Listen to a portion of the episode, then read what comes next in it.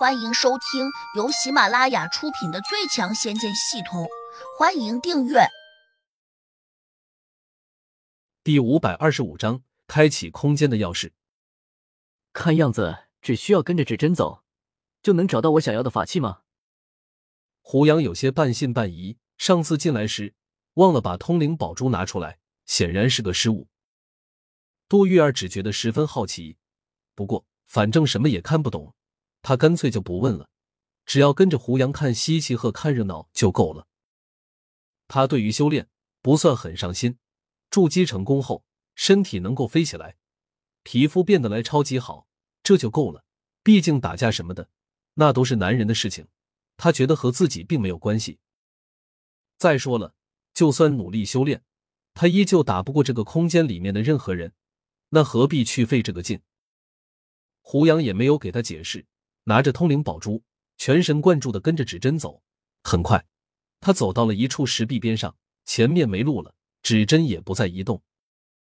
无论胡杨怎么转动着通灵宝珠，指针始终指着同一个方向，而且箭头处还在闪烁着红光。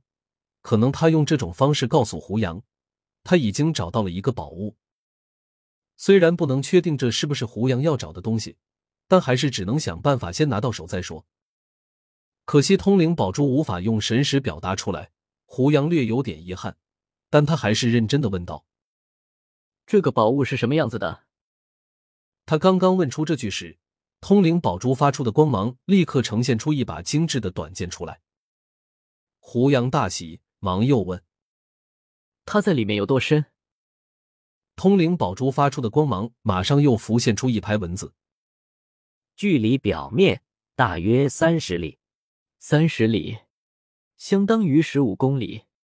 我勒个去，埋得这么深，我如何取得出来？在这空间中，通灵宝珠虽然不能用神识和胡杨交流，但他却能通过蓝色光芒用文字表述出来。无法取出，这是空间距离。胡杨不明白什么叫空间距离，不过既然通灵宝珠说无法取出，那就不用怀疑了。拿不到宝剑，那就控制不了这个空间吧。胡杨认定这把宝剑多半是用来控制这个空间的。通灵宝珠的光芒居然又变换出两个文字“飞也”。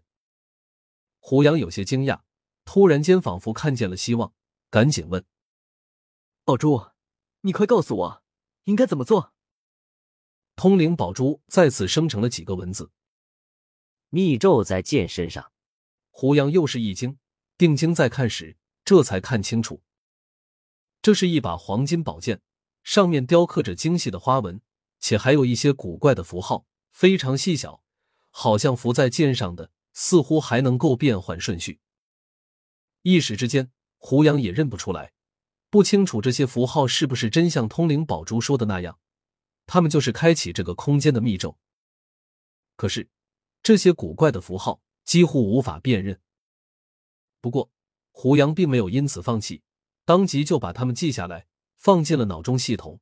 对于这个神奇的系统，他就好像是个万能的大法师，只要胡杨提出了问题，他似乎都能准确的给出一个答案。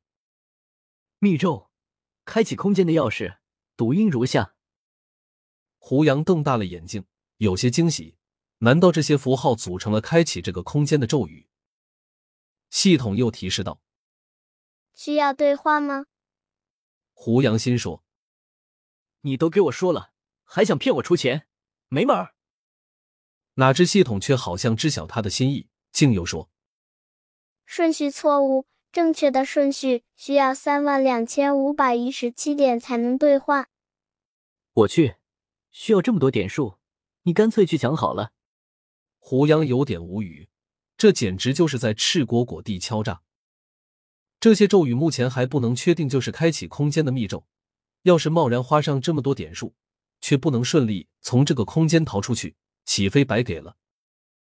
但是系统坚决不松口，胡杨咬了下牙，只得狠心把密咒给兑换到脑子里面。他忍不住跃跃欲试，想试一下是不是真能够从这个空间跳出去。谁知这时。通灵宝珠泛起的光芒上，又将那把黄金宝剑给翻了个面，这一边依旧有很多符号，也不知是做什么用的。通灵宝珠知晓胡杨的心意，似乎马上就和黄金宝剑取得了联系，随之便又用蓝光呈现出几个文字：“黑森林结界开启密咒。”胡杨迟疑了下，还是将信将疑的通过脑中系统，把这个密咒给兑换到自己的脑子里面。另外，胡杨并没有发现关于空间密咒是如何修改的，只好问通灵宝珠。通灵宝珠很快就给出了一个答案：要修改空间密咒，其实很简单，只要黄金宝剑的气魂同意就行。那怎么才能让黄金宝剑的气魂同意呢？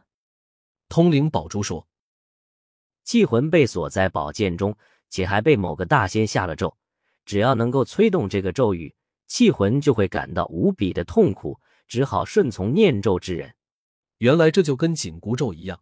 那么问题来了，是不是只要掌握了这个咒语，就掌握了这个空间？更麻烦的是，现在宣公子正是掌握了这个咒语的人，无疑他才是这个空间的主人。那他随时可能修改这个空间的开启咒语。就算自己这次侥幸出去了，那以后也别想再进来。能不能把气魂的咒语给解除掉？通灵宝珠好一会儿都没有回话，也不知是不是在和气魂沟通。胡杨没有催他，反正也不急。在这一时，杜玉儿很困惑。虽然也能看见通灵宝珠泛起的蓝光，还能看见光芒里面古怪的符号，但他却什么也看不懂。对于他这样一个学哲学的文科生来说，在大学里面，除了学好必修的课程之外，更感兴趣的却是如何把自己打扮的青春靓丽一点。所以，他压根儿对这种咒语和符号没有兴趣。至于胡杨一个人自言自语，他已经习以为常了。他并不知道胡杨在和通灵宝珠说话。大概过了好几分钟，通灵宝珠才用蓝光泛起文字表述出来。能够解除。本集已播讲完毕，请订阅专辑，下集精彩继续。